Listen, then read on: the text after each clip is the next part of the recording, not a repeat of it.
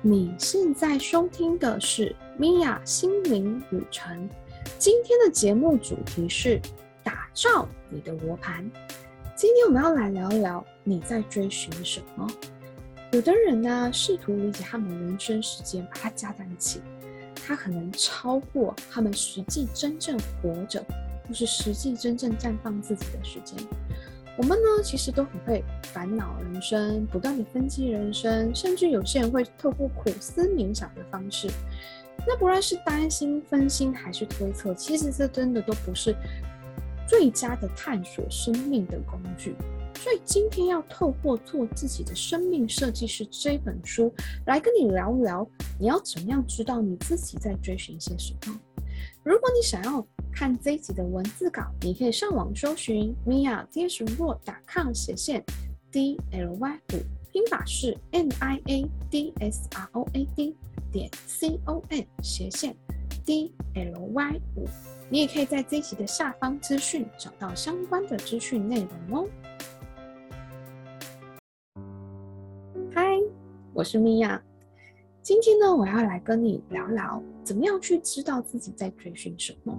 其实我们很多时候啊，我们可能为了要找寻自己人生的意义，或是想要知道自己在追寻什么，我们可能会把自己弄得很迷茫、很迷失，甚至于可能在原地不停地转打转。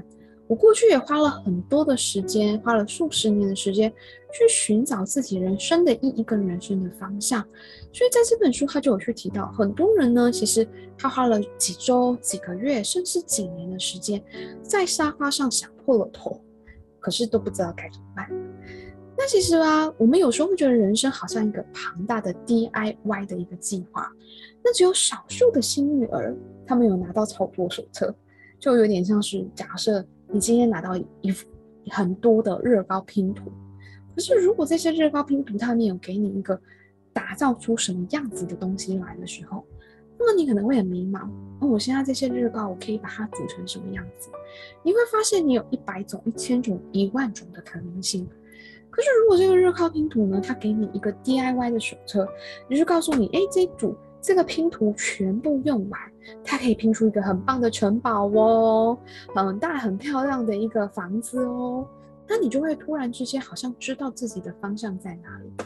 我只要是按着这个 DIY 手册下去拼，我就可以拼出一个很棒的城堡了。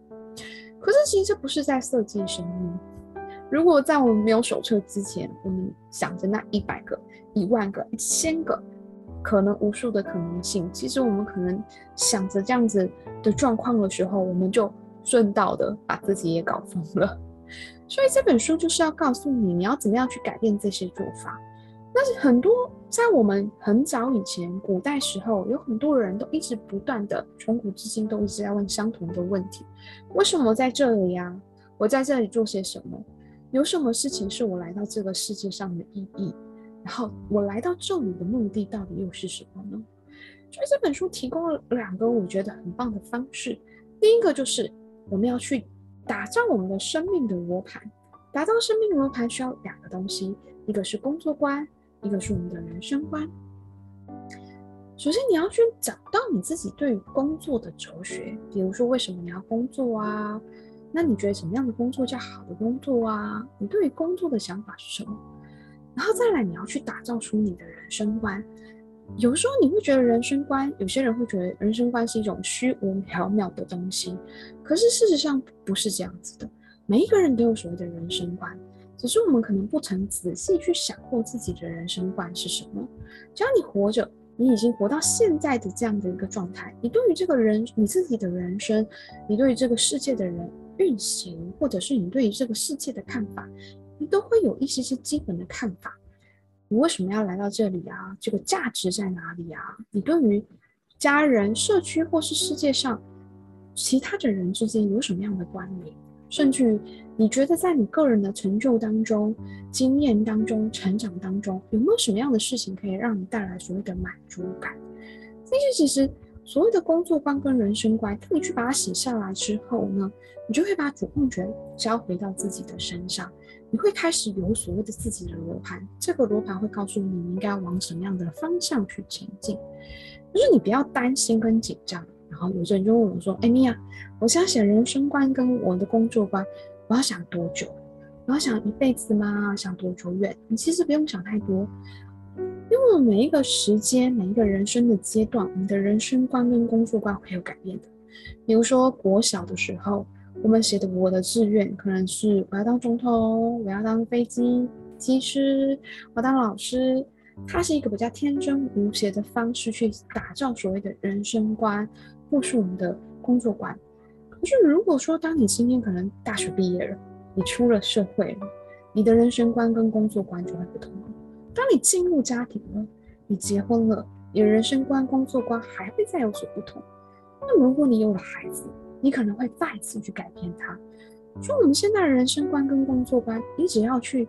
符合现在的状态就可以了。那我们过了一段时间，我们可以再去检视你自己所写下的人生观跟工作观，去重新去了解跟调整。你觉得你有没有什么东西是有所不同的？那为什么写下这个东西这么重要呢？这本书也去提到，在这个世界上有很多会去催促我们的声音，我们的脑袋里也有很多催促我们要去完成跟指挥的，指挥我们应该要做些什么的声音。有的时候呢，可能是我们想要去符合爸爸妈妈的要求，所以呢，他们就会变成我们为了满足他们的期待，而变成我们好像应该要往什么方向前进。我们感觉到这个社会之间同侪的压力啊，别人都好有成就，别人都结婚生小孩了，所以我的人生观、我的价值观，好像就会因为羡慕他们的人生而有所偏颇。我们的生活当中有太多的资讯。有太多太多的嗯，可以去参考的范本，可是也因为这样的关系，我们可能一个不小心，我们就用了别人的罗盘，我们想要去追寻别人的道路，可是我们就落入了所谓的陷阱了。你觉得自己追寻了很多，你都不知道自己在追寻什么，或是为什么追跟着别人的追寻，我看他很开心啊，结婚了很开心啊，有一个很棒的老公，为什么我觉得我这么不开心？所以最好的方式就是我们不要去 follow 别人的罗盘，我们应该去打造自己的罗盘，就了解自己的工作观跟人生观，这样就可以了。所以在这里呢，他举了一些例子，告诉我们怎么样去写下我们的工作观跟人生观。举举个例子来讲，假如说你写你自己的人生观，你发现你自己的人生观，你的信念跟想法是，我想要替这个后代的子孙去留下一个更美好的地的地球。你要环保啊，你想要去爱惜这个地球，可是你替一间很大的企业工作，他可能给你很好的薪水，很棒的福利，可是他却污染了这个地球。这时候你就会发现，你的信念还有你的人生观跟你的工作观其实是相互打架的。你可能就会在这间公司工作一段时间之后，你就会觉得很失望或是不满，你觉得你不知道自己在追求什么。或是感觉到很迷茫，难道我要为了钱而去妥协吗？等等的，有时候我们可能要做一些我们觉得不是很喜欢的让步。那再举个例子来讲，假如说你的你的想法、你的人生观当中，你是认为艺术是值得追求的唯一一件事情，可是你的工作观就是你要赚足足够的金钱，因为我有孩子。我想让我的孩子过好的生活，我的孩子现在还小，所以他需要依靠我，所以呢，我可能就不得不去做出妥协，我可能不能再买一些古董啊、奢侈的名画啊，或者是我没有办法再去追求，呃，我可以用眼睛去欣赏艺术，可是我不能去收藏这些名画名作，因为我需要钱去帮助我的孩子，这种就是一种妥协。可是这种妥协其实是没有关系的，因为这是出于你有意识的决定。当你是出着你有意识的决定，你往你的方向去前进的时候，你就会保持一致性。就像我们刚刚所讲的，假如说你想要为这个地球留下很美好的事物，可是你觉得你现在为了这份工作，它是污染环境的，你觉得它是冲突的，它是有所打架的，那你要去了解。你现在认为你要养育孩子对你来说是第一优先顺位，还是你觉得你想要做一份工作，它可以兼顾于养育我的孩子，同时我也可以带来地球更美好的一切事物？当你有有意识的去做出一些妥协或是决定，那你就不会迷失了，因为你知道你自己在做些什么。那我们要做的呢，就是写下工作观以及人生观。我们不需要写得太复杂，不用像写一个报告一样写个 A 四四五张，不需要，你只要写个 A 四的一半，两百五十个字就可以了。仔细的去想一想，你自己对工作观的想法是什么？那他在这里，我觉得很棒。他在工作观跟人生观都给我们一些问题，透过这些问题，你可以去思考你对于工作观跟人生观的想法。比如说工作观，你就可以去想想你为什么要工作。第二，你可以去想想工作是为了什么。第三，你工作的意义是什么？第四，工作跟个人、还有他人、还有社会的关联又是什么？第五，什么叫好的工作，或者是什么叫值得的工作？第六，金钱跟工作的关系又是什么？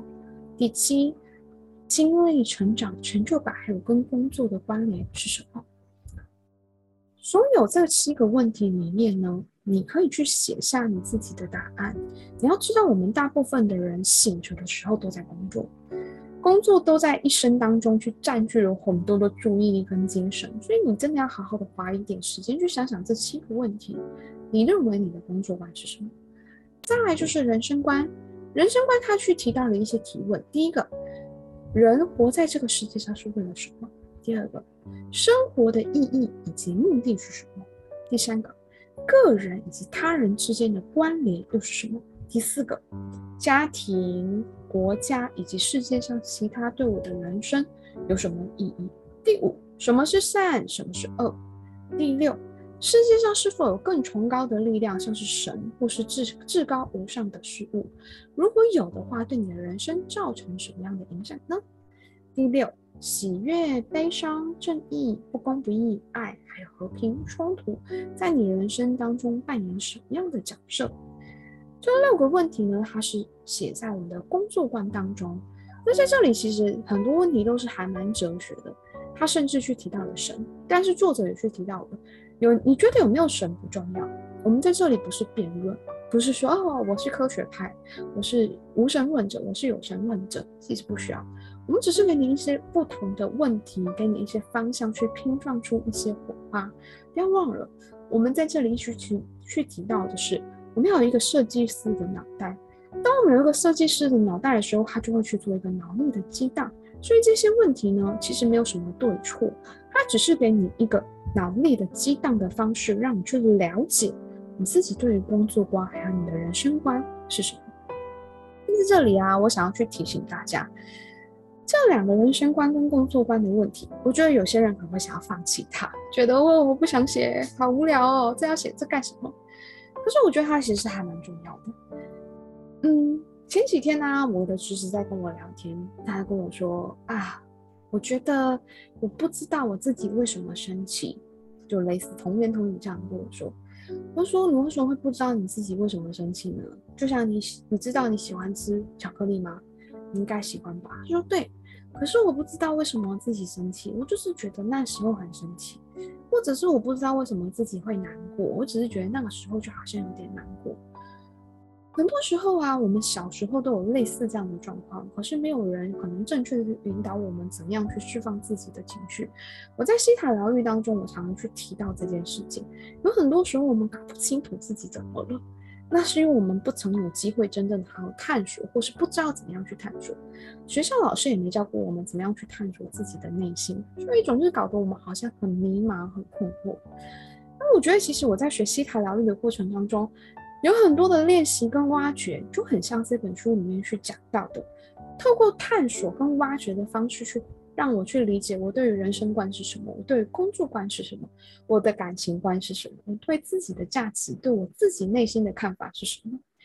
当我开始有了这些东西之后呢，我就像是有一个罗盘，我知道我自己喜欢什么，不喜欢什么，我就可以往那个方向去前进，甚至我可以去理解我的潜意识在做这些事情是在帮助我什么。所以我觉得，其实这些问题事实上是非常非常重要的一些方式，可以更加的让我们去了解你自己。当你去了解你自己之后，你就像是一个手册一样，你知道你现在要打造什么样的拼图，你知道你现在要去打造出什么样的人生。可是过往我们的人生当中，我们习惯用什么样的方式去处理这些问题呢？可能是用逃避的方式。有的人会说，心情不好的时候要干什么？买东西呀、啊，或者是有人会说心情不好的时候要干嘛？要逛街，要吃大餐。吃东西的时候呢，就会让自己心情变好了。所以很多时候我们变成是我们用一些消费，或是用一些呃暴饮暴食的方式去压过我们的愤怒、我们的悲伤、我们的痛苦，告诉自己没事的，可是它不是真正的没事。所以，为什么我们要透过西塔疗愈的方式去挖掘？我觉得它是非常重要的。那同理的，你可能在写下你的人生观，或是你的工作观，你会有一点没有方向，或是不知所措。你可以花一天的时间去写它，你可以花一个礼拜，或是甚至一个月的时间去写它。如果你花一个月的时间去写它也无所谓，你可能今天写了一句，明天再写两句，每天重复的去看自己写下的内容。你花一个月两百五十个字，其实你真的很容易可以去写下你自己的人生观跟工作观，并且它可以随时去做调整。通过这样的方式去可以看见你自己的内心，去找到你内心的那那张地图，然后会知道你应该要往什么样的方向去前进。所以我希望你走到今天的这个课程，不要放弃，也不是答题过而已，认真的去把这个作业写完。我相信它会对你有所收获，也会有所帮助。最后，谢谢你今天的收听，让我在你的人生旅程当中陪伴你一段时间，让我们一起敞开心，拥抱喜悦。现在，我想要请你花一点时间去写下你的工作观跟人生观，用简单的两百五十个字去写下来，并且你可以在自己的 Podcast 或 YouTube，或是进入我们的社团 Be Yourself，成为最好版本的自己，去跟我分享你的心灵旅程。如果你觉得你身边的朋友，也很需要这集的内容，你把自己的内容转发给他。你可以跟你身边的三五好友一起收听这一集的音频，然后一起去写下你的人生观，或是你们的呃工作观。我觉得还是很棒的一种收获。那也欢迎你订阅我的 Podcast 的节目。好，请订阅我的频道，给我一些鼓励，并且让更多的人收听我的节目。如果你有任何问题，你都可以私讯到我的 IG 或者是 Facebook，只要去搜寻米娅心灵旅程，你就可以轻易的找到我哦。拜拜，我们下次见啦。